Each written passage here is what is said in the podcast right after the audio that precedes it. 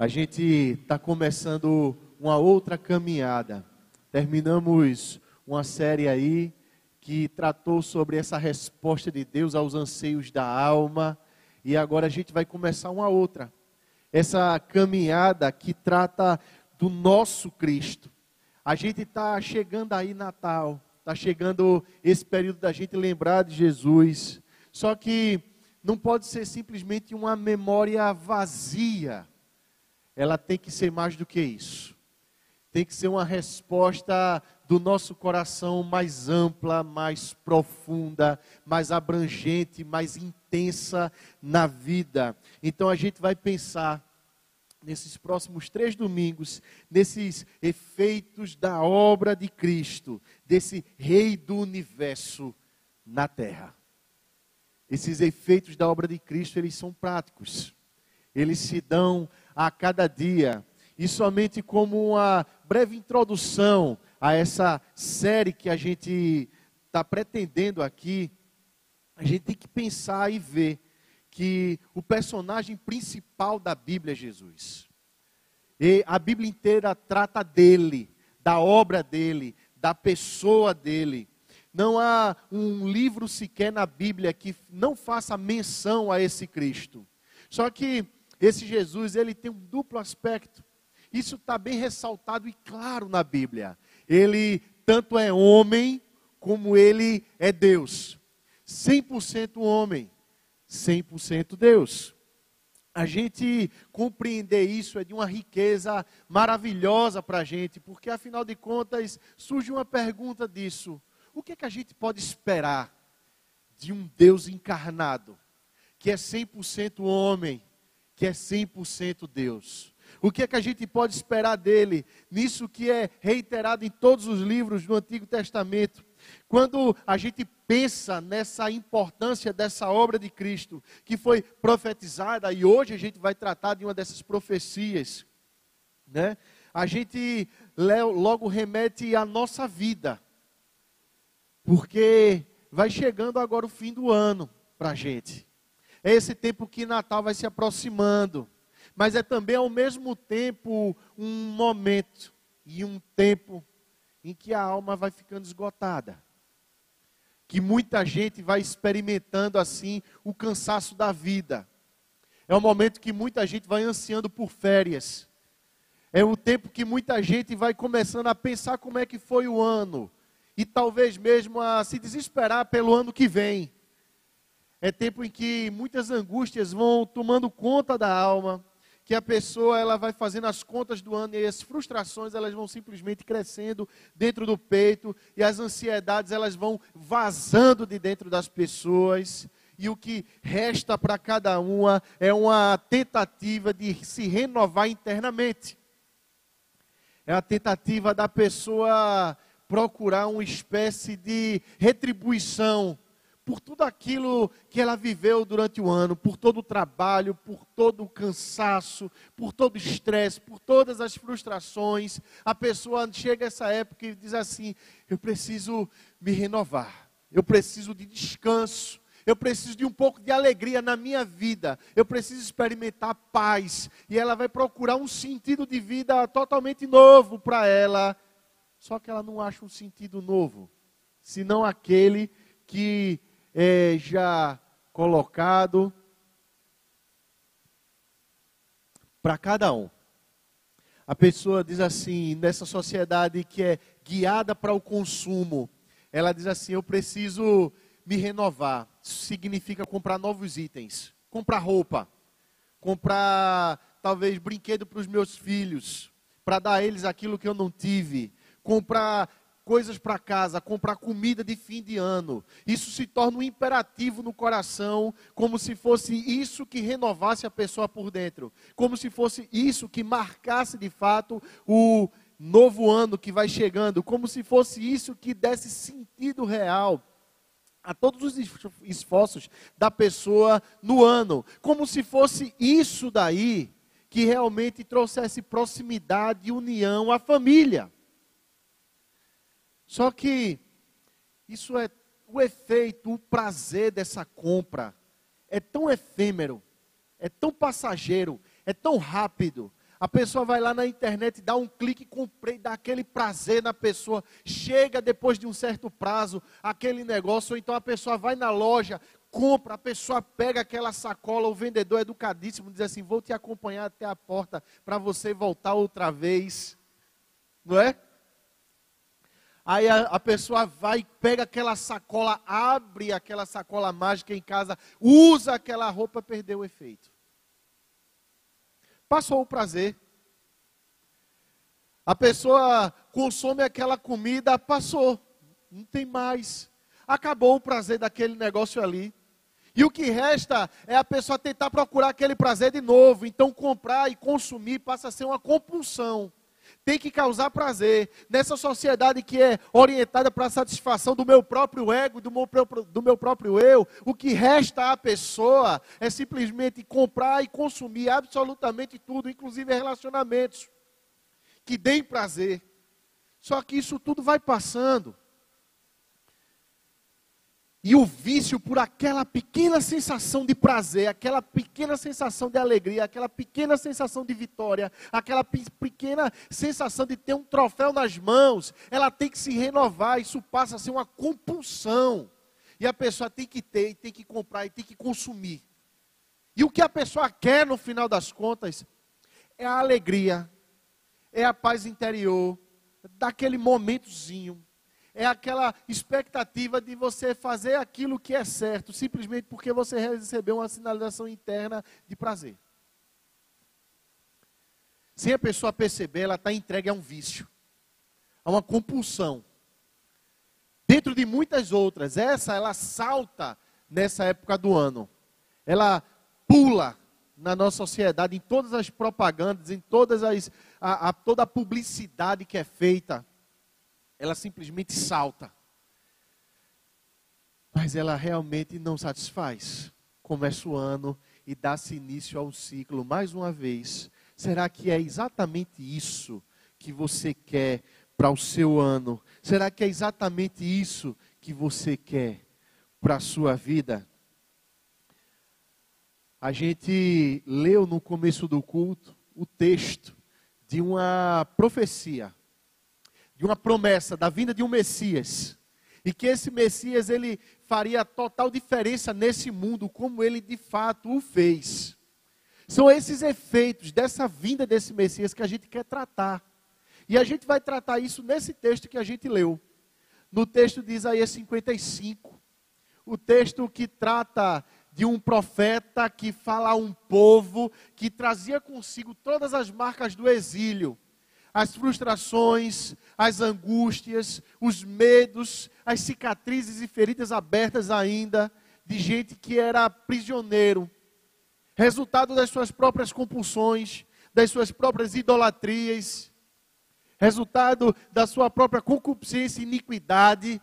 Esse povo carregava essas marcas e não é diferente com o mundo em que a gente vive. De pessoas angustiadas, frustradas, abatidas, esgotadas internamente. Então a gente vai pensar nesse texto que a gente leu. Eu posso te convidar a abrir a Bíblia mais uma vez, e eu quero, eu quero te convidar a ler comigo. Pode, você pode ler comigo, assim, bem alto, bem bonito, bem forte, somente o primeiro versículo. Para a gente começar esse bate-papo, começar essa conversa aqui sobre esse texto e esses efeitos da obra de Cristo na terra, a começar por nós.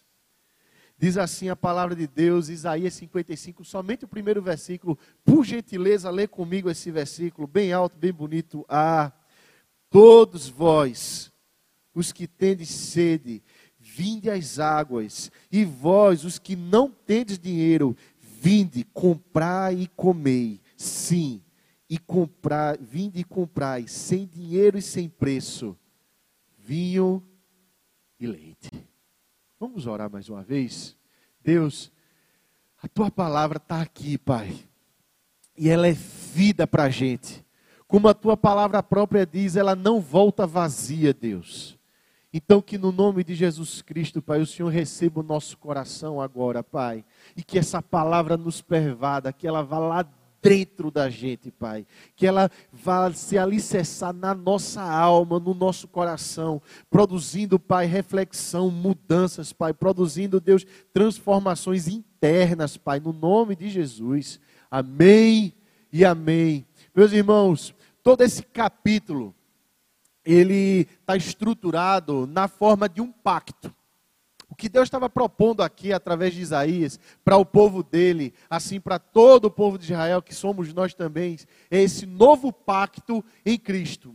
A estrutura de um pacto é essa que nós vamos pensar nessa manhã. Ela tem algumas cláusulas, por assim dizer. Em primeiro lugar, é apresentada a bênção de Deus, a graça do nosso Deus. Está lá, é expressa. Isso acontece do primeiro até o quinto versículo. Em seguida, há um apelo para todo o povo aceitar esse convite da graça de Deus. Isso está lá dos versículos 6 a 9. O próximo passo é falar da fidelidade dessa aliança e de quem propõe essa aliança. Não é qualquer pessoa, é Deus.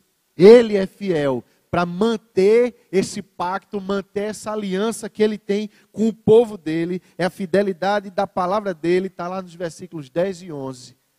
E por último, ele fala da bênção que é estar dentro dessa aliança. A bênção que é desfrutar dessa aliança. Isso está nos versículos 12 até os versículos 13. Obviamente a gente não tem condições de exaustão de todas as nuances desse texto, que é muito rico. Então eu convido você a dar uma olhada nesse aspecto, desses efeitos dessa obra de Cristo, para a gente, nessa nova aliança do Messias conosco, com o nosso coração. Em primeiro lugar, a gente percebe que do versículo 1 até o versículo 5, essa graça de Deus, ela rompe totalmente com uma lógica de mundo. A obra de Cristo em nós, a obra desse Messias em nós, ele produz um rompimento com qualquer laço desse mundo, porque todo o mundo, ele respira a questão do mérito. Toda a obra do mundo, ela está pautada no mérito. Você tem que fazer por merecer, comprar aquilo que você quer comprar você tem que fazer merecer a realização que você quer para si, os diplomas, os cargos, os locais, os investimentos, o resultado financeiro, o lucro, tudo tem que ser um mérito exclusivamente seu. Aí agora vem a palavra de Deus dizendo assim: com uma interjeição ele começa. E notou como eu no começo procurei dar aquele ah, porque é assim que Isaías está dizendo. Ele está dando para você assim um convite, ele está fazendo para você um apelo, ele está dizendo para você assim: um negócio com Deus é diferente, meu querido, o um negócio com Deus é inteiramente novo, é com você esse negócio aí. Vem cá experimentar, você que não tem recurso absolutamente nenhum. Você pode vir e comprar.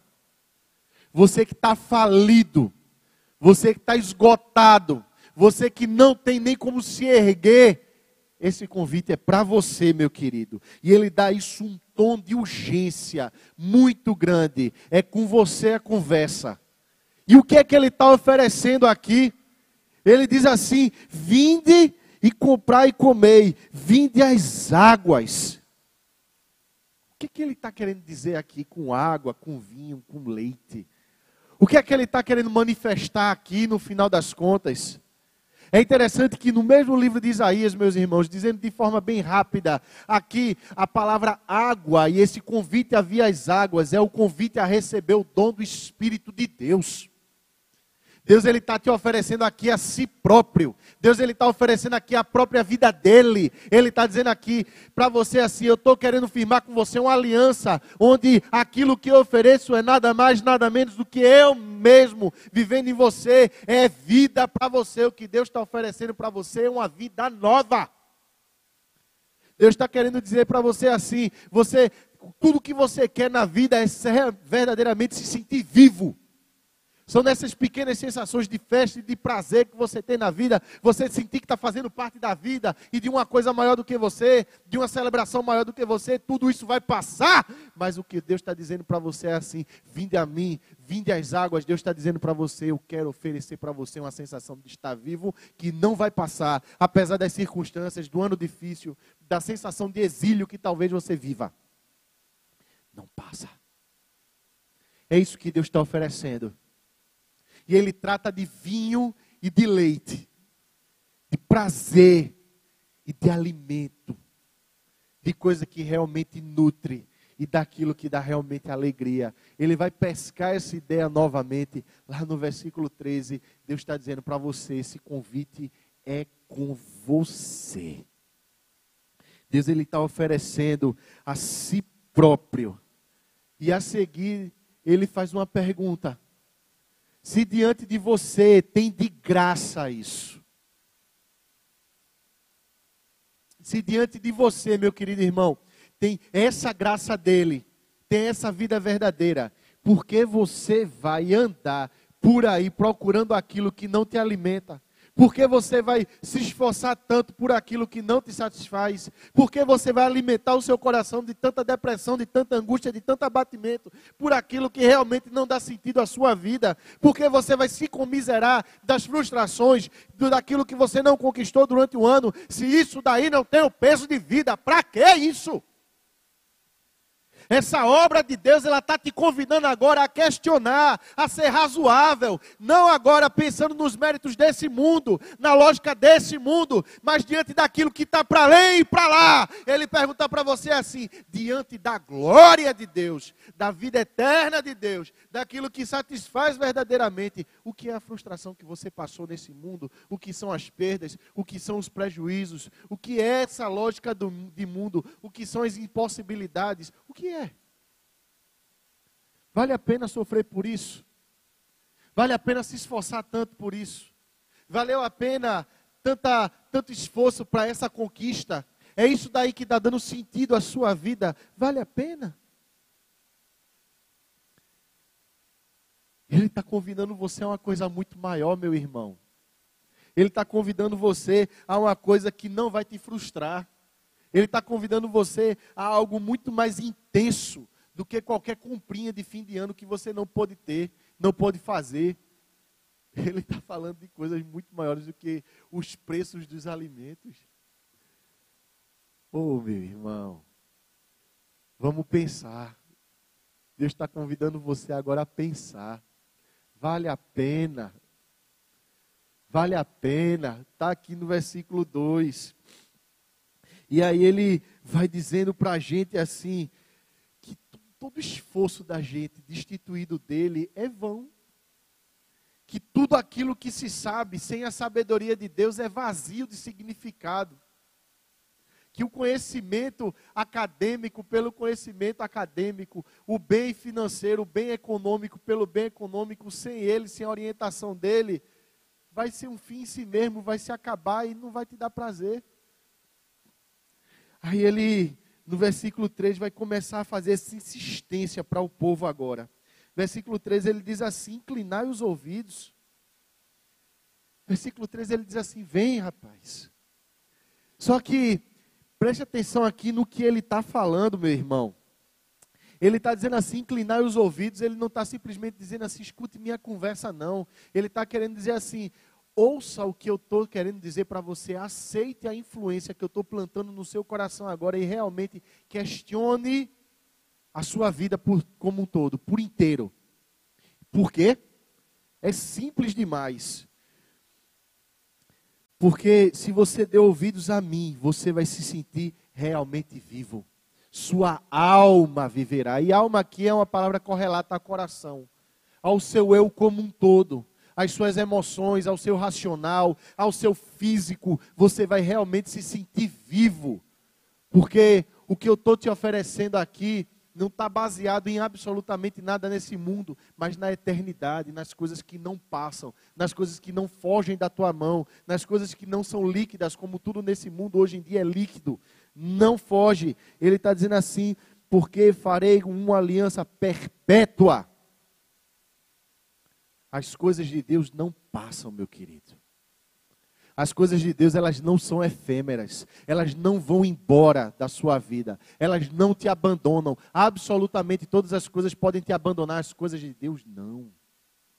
Só que ele vai pactuar isso na palavra dele que consiste nas fiéis misericórdias prometidas a Davi. Versículo 4 e 5 ele continua dizendo: Eis que o dei por testemunho aos povos, como príncipe e governador dos povos. Eis que chamarás a uma nação que não conheces, e uma nação que nunca te conheceu, correrá para junto de ti, por amor do Senhor teu Deus e do Santo de Israel, porque este te glorificou. Aí ele está dizendo aqui agora assim: sabe por que você pode sair das coisas desse mundo? Pelo simples fato de eu prometer para você um Messias. Porque tudo aquilo que a gente quer, a alegria, o prazer, que a gente realmente busca, só se encontra em Deus, mas parece que Deus está muito longe às vezes. Só que assim como foi prometido a Davi, Deus nos dá um Messias. Ele de fato veio a esse mundo. E ele veio como 100% homem, 100% Deus. Nesse, desse sentido, nessa, nessa forma, a gente vê que aquilo que era impossível para a gente, ou seja, chegar a Deus pela distância do nosso pecado, Jesus Cristo conseguiu porque ele é 100% Deus, 100% inocente, 100% santo mas ao mesmo tempo com a capacidade de se compadecer, de estar no nosso lugar, de sentir as nossas dores, de enfrentar os nossos enfrentamentos, de passar pelas tentações que cada um de nós passa, de ser provado nas coisas que nós somos provados. O nosso Deus tem a capacidade de ter empatia por você. Ele sabe o que você passa, ele sabe quem você é, ele sabe das ansiedades. Ele conhece, ele viveu isso. Ele esteve aqui entre nós. Um de nós, que podia ser facilmente confundido na multidão, que não tinha cara de Jesus, que não tinha jeito de Jesus, que precisou de alguém dar um beijo para os outros saberem quem era Jesus no escuro. Porque ele não tinha uma auréola, ele não tinha um brilho, ele, ele era Jesus, o Deus que se esvazia de si próprio e vem como homem com toda a capacidade de se compadecer de cada um de nós, de sentir as nossas dores, mas que ao mesmo tempo com todo o poder de nos levar de volta àquele que realmente pode nos satisfazer. É esse Deus. É esse Deus que nós temos acesso hoje. É, é assim que nós enxergamos Jesus. Nunca é pelo nosso mérito, nunca é pelo nosso esforço, jamais, mas é pelos méritos dele. É em Cristo que a gente encontra esse negócio aí. Ele testemunhou de Deus, e preste atenção nisso, no, no versículo 5 ele diz assim, que ele, ele coloca ele como uma, dentro de uma nação que corre para ele. Um povo que não conhecia ele. Agora, através de Cristo, nós temos acesso ao Pai a gente pode correr, a gente pode reconhecer a voz dele, a gente pode dar ouvidos realmente à voz dele. Deus, ele não está longe, meu querido, ele está perto de você. Sabe a sensação, a necessidade que você tem de se sentir vivo? Eu garanto a você que em 10 cliques da internet você não consegue, mas em oração, trancado no seu quarto, você acha aquele bálsamo para a alma de você encontrar com o seu Cristo na leitura da palavra, na solitude e quietude do seu quarto, sozinho, você e ele, você encontrar ele. Aí você sentir um prazer. Aí você encontra quando você chega aqui na igreja e de repente alguém entoa uma música e essa música vai lá dentro de você, ela diz assim: Eu não poderia viver sem ti, Senhor. Aí você se identifica com esse negócio. O Espírito Santo está falando ao teu coração.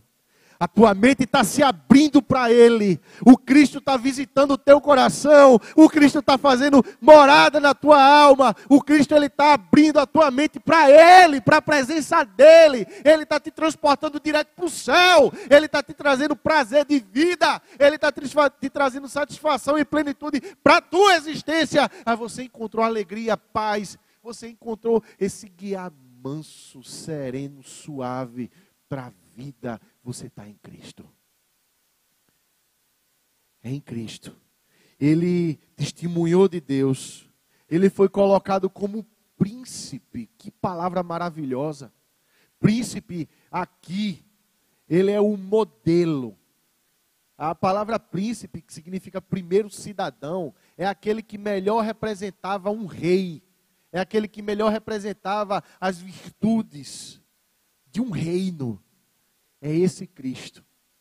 É aquele que veio como responsável. A palavra governador ali, que significa responsável.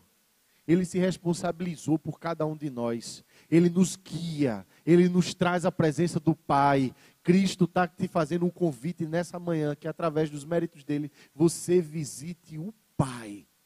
Esteja na presença dele. Lembre-se que você está perto dele e que você pode desfrutar de comunhão com ele. Meus irmãos, ele continua dizendo, agora, mostrando que, beleza, está tranquilo, essa graça de Deus, ela rompe com a lógica do mundo, só que agora dos versículos 6 a 9, ele diz como essa graça de Deus rompe.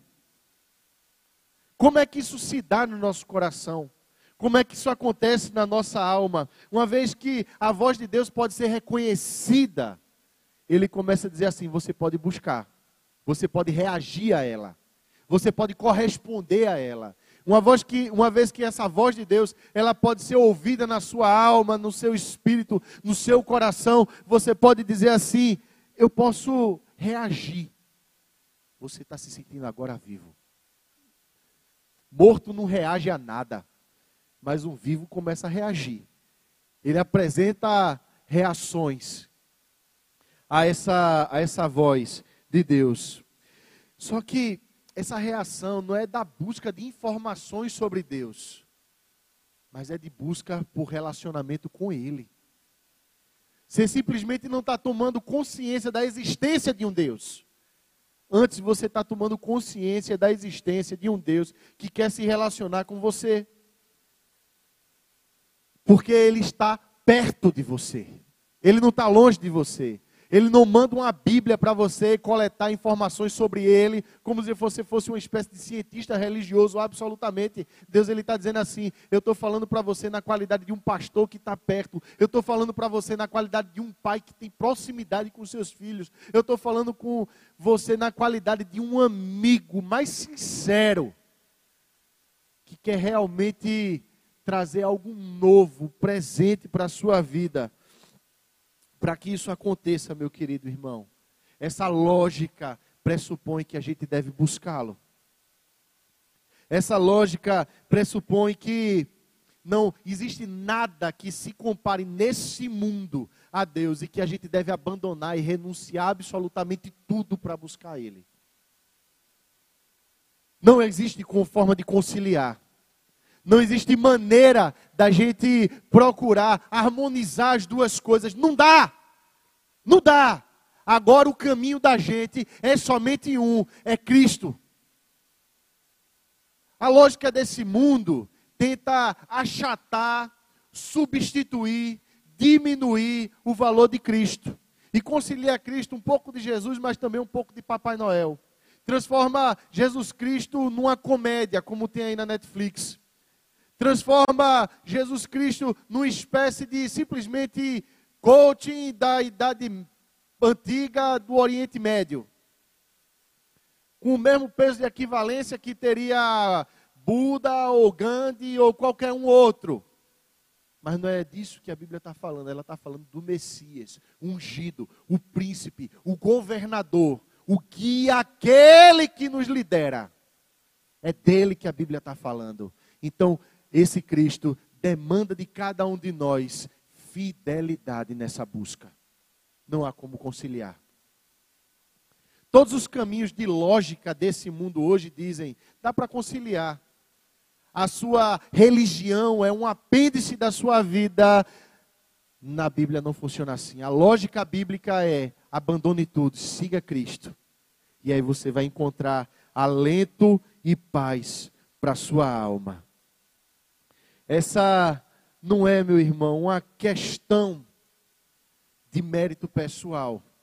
Mas a gente deve, por outro lado, aprender que graça de Deus não tem a ver com mérito, mas também tem a ver com esforço.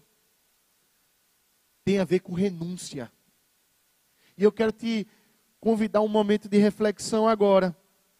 Porque a Bíblia passa a falar agora nessa, nesse poder da graça de Deus, dessa fidelidade de Deus que rompe com essa lógica de mundo. Perguntando para você assim: ao que é que você tem que renunciar para estar mais próximo de Deus? Ao que é que você tem que renunciar para estar mais perto desse Deus? Isso daí, meu querido, é uma questão muito pessoal, é muito íntima, é sua e Deus. É sua com Deus. Muitas vezes a gente está tão mascarado que a gente ora, mas ora somente por um propósito. Dizendo assim, Deus me dá isso. E talvez seja exatamente isso que Deus está dizendo para você se livrar. Talvez a sua oração esteja denunciando quem realmente é o ídolo do seu coração. Meu querido irmão, será que não está na hora de você buscar o Senhor e o Senhor somente? Enquanto se pode achar, invocar Ele, enquanto Ele está perto. E Ele está dizendo assim, então, que toda a lógica do mundo vai produzir efeitos. Mas essa graça de Deus que está aqui, e a gente percebe ela, agora dos versículos 7 ao versículo 9, ela rompe com algumas coisas. Ele diz assim: Deixe o perverso o seu caminho, o iníquo os seus pensamentos. Converta-se ao Senhor, que se compadecerá dele, e volte-se para o nosso Deus, porque é rico em perdoar. Ele agora coloca essa lógica divina em contraposição à lógica do mundo. A lógica divina é: abandone tudo, deixe tudo, siga Cristo, se esvazie de você mesmo totalmente, e aí você vai encontrar a Cristo. Desista de todos os seus planos, desista de todos os seus sonhos, desista de todas as suas mágoas, desista de todo o seu rancor, desista de todas as suas ambições, e você vai encontrar paz e alento para a sua vida em Cristo, buscando a Ele. A lógica do mundo agora que é apresentada é inversa a isso. A lógica diz assim, fala de dois personagens que na verdade é uma pessoa só. Ela fala do perverso. E uma coisa interessante aqui é que quando a gente pensa numa pessoa perversa, a gente logo raciocina e pensa numa pessoa maldosa, uma pessoa um iníquo, uma pessoa malvada, uma espécie de psicopata. Uma pessoa que busca o mal dos outros. No entanto, as palavras aqui no original, elas têm um significado que se aproxima muito da gente. O perverso é o culpado. É aquele que tem culpa por realmente estar tá buscando uma lógica que não é a lógica do mundo, de Deus, é a lógica do mundo. Esse é o perverso, é o que perverteu o caminho, é o que foi para o caminho oposto de Deus. Por isso que ele convida o perverso a deixar o caminho. É porque ele caminhou numa outra direção de Deus. Ele tem culpa nesse negócio aí. Ele é culpado por isso. E é oferecido para você agora a oportunidade de deixar o seu próprio caminho, porque a lógica do mundo diz: determine o seu caminho de felicidade e persiga. Só que isso leva ao outro personagem, ou a outra característica existente dentro de nós mesmos, a iniquidade. Salmo capítulo, Salmo número 7, versículo 14, fala de gente que está cansado pela iniquidade, está exausto pela iniquidade. A palavra iníquo aqui significa assim, tem uma raiz na palavra sem fôlego. Aquele que perseguiu tantos seus objetivos que se esgotou e ele, por perseguir, está tão obcecado, está tão absorvido, ele se torna mal. Ele passa a ignorar o outro. Ele passa a ser indiferente à dor do outro. Ele enxerga somente a si próprio os seus próprios desejos. Ele não quer saber se aquilo que ele está comprando foi feito por uma criança escrava. Ele quer produto. Ele não liga se alguém vai ficar sem, ele quer saber de si. O iníquo é inteiramente egoísta, auto-absorvido, autocentrado. Ele quer saber dele. Isso é extremamente sutil para a gente. Principalmente quando a gente está cansado. Você está cansado, meu querido, você pensa em você. Você está cansado, meu querido, você pensa na sua vida. Você está cansado, você pensa no seu descanso.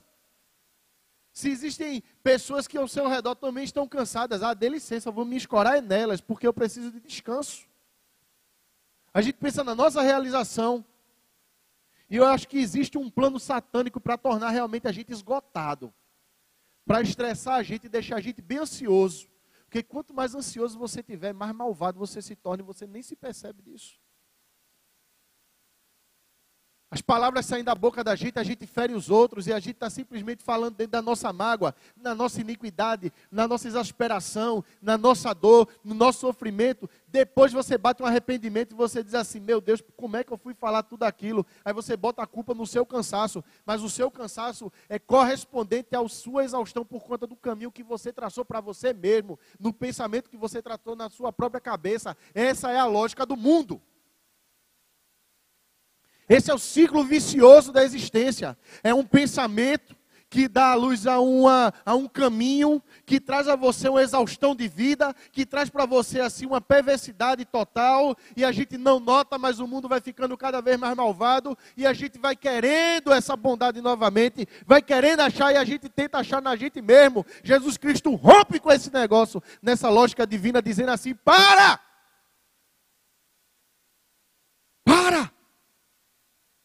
Busca a Deus. Cessa o teu coração, aquieta a tua alma. Para. Não é hora de se movimentar. É hora de descansar nele.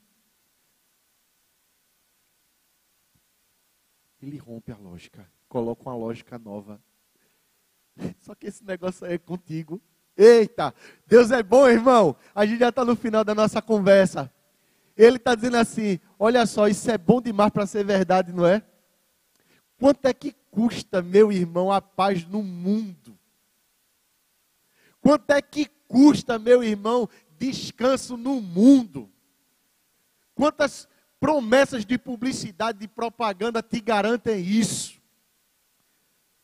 Quantas famílias de tampa de margarina, de comercial de presunto tem na televisão de fim de ano? Quantas vinhetas de televisão te garantem isso? Só que você tem que se esforçar para ter. E aqui a Bíblia está dizendo assim: você tem que renunciar para ter. Tem que abandonar tudo. Está na hora de parar, meu irmão. E de buscar a Deus e Deus somente. E aí você vai encontrar. Mas, pastor, e se eu me frustrar? Aí eu vou dizer assim: que o próximo passo desse pacto é descansar em quem promete para você as coisas, em quem pagou o preço para você. E ele está dizendo assim que a vida resultante desse apego a Deus, ela está aqui nesses versículos 10, e 11, ele diz assim: Porque como desce a chuva e a neve dos céus, e para lá não tornam. Pensa num país como Israel, que é seco. Agora pensa também no nosso sertão, que a gente está lá querendo furar um poço, pela graça de Deus. água significa vida. A neve que caía lá e não cai aqui, eu até topava que caísse. Mas, calor desse. Mas a, a neve que cai lá e derrete dos montes depois, que alimentam o curso do Rio Jordão, ali significa vida. Deus está dizendo aqui: você se alimenta das minhas promessas. As minhas promessas é que te garantem a vida. Descanse nas minhas promessas. Deus está querendo te fazer paciente, perseverante, resiliente. Enquanto o mundo diz assim, tudo é para ontem, bora, olha as metas, Deus está dizendo assim, calma. Deus está construindo o teu caráter. Ele está dizendo assim, olha, quem te garante é aquele que garante coisas que são maiores do que os seus próprios planos. Toda a palavra de Deus, ela é imbuída, enriquecida, embebida dos propósitos de Deus que são muito maiores do que os nossos propósitos.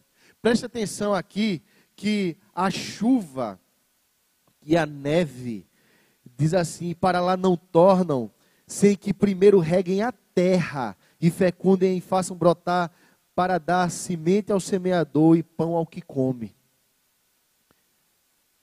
Ela fala de um propósito que é muito maior do que a nossa ambição pessoal, mas que nós estamos contemplados.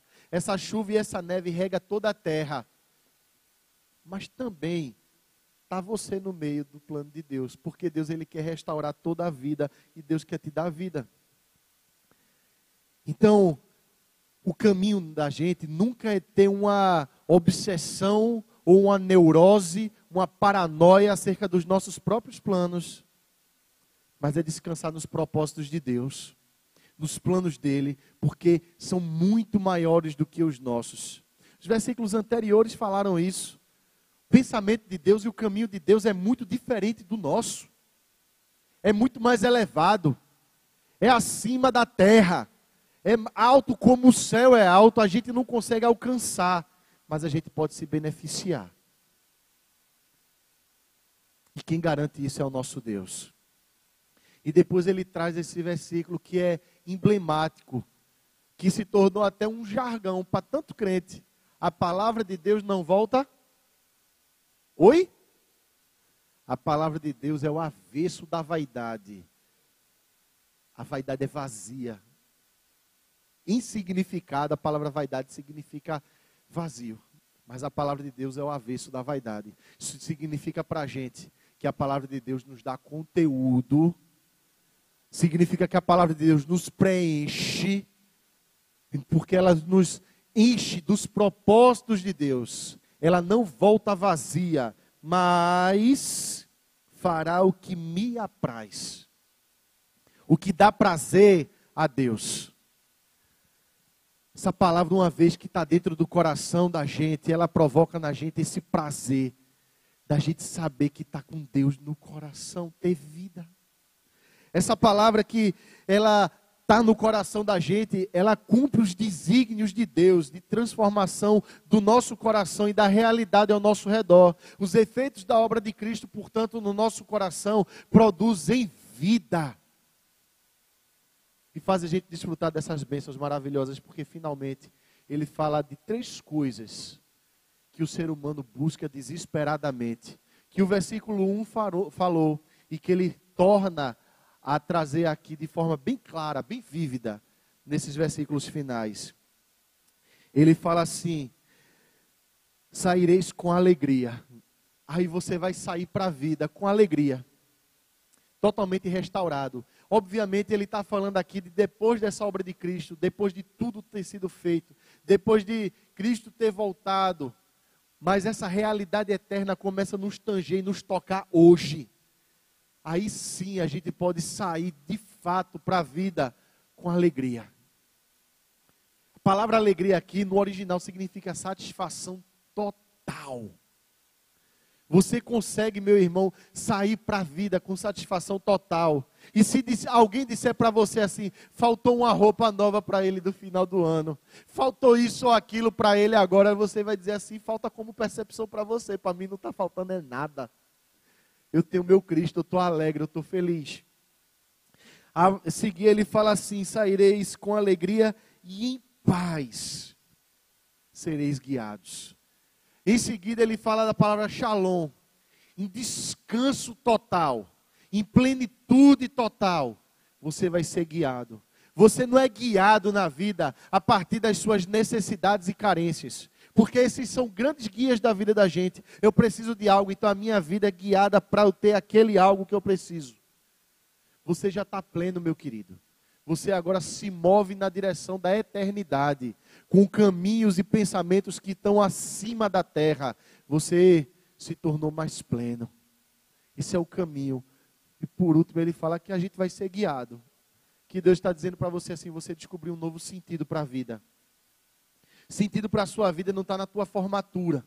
Sentido para a tua vida não está nos teus relacionamentos simplesmente. O sentido para a tua vida não está no teu ganho financeiro. O sentido para a tua vida não está naquilo que você compra.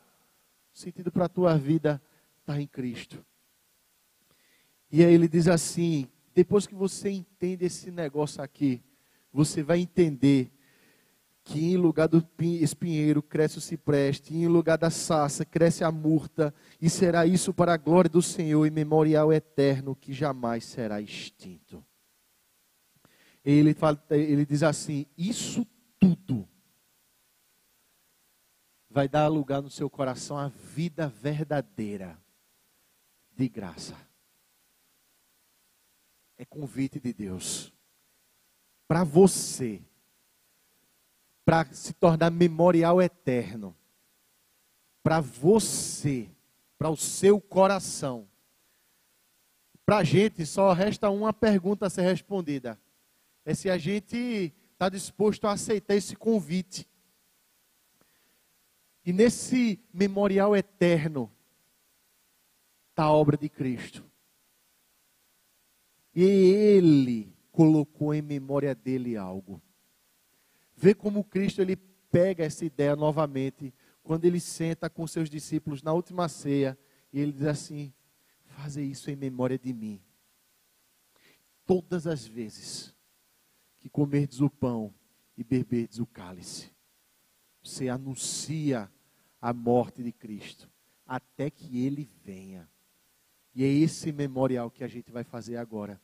Quero com muito carinho convidar os nossos irmãos os presbíteros para vir aqui à frente, para a gente servir a ceia do Senhor. E eu quero convidar você que está em plena comunhão com Deus, comunhão com a igreja, que foi batizado, fez profissão de fé, distingue realmente o corpo, a fazer parte desse memorial de Cristo. Você entende isso? Que o que nós estamos fazendo aqui não é simplesmente um ritual.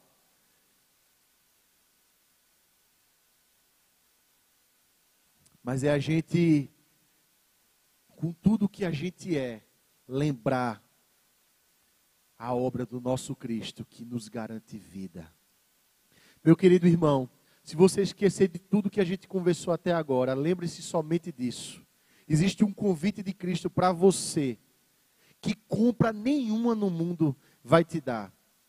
Existe algo que pode ser plantado no seu coração, que absolutamente dinheiro nenhum no mundo pode comprar, mas que a cruz de Cristo comprou. E a gente não pode esquecer disso nunca. E é por isso que a gente celebra a ceia do Senhor. Amém, povo? Ixi, que amém fraco. Amém, povo? Aleluia.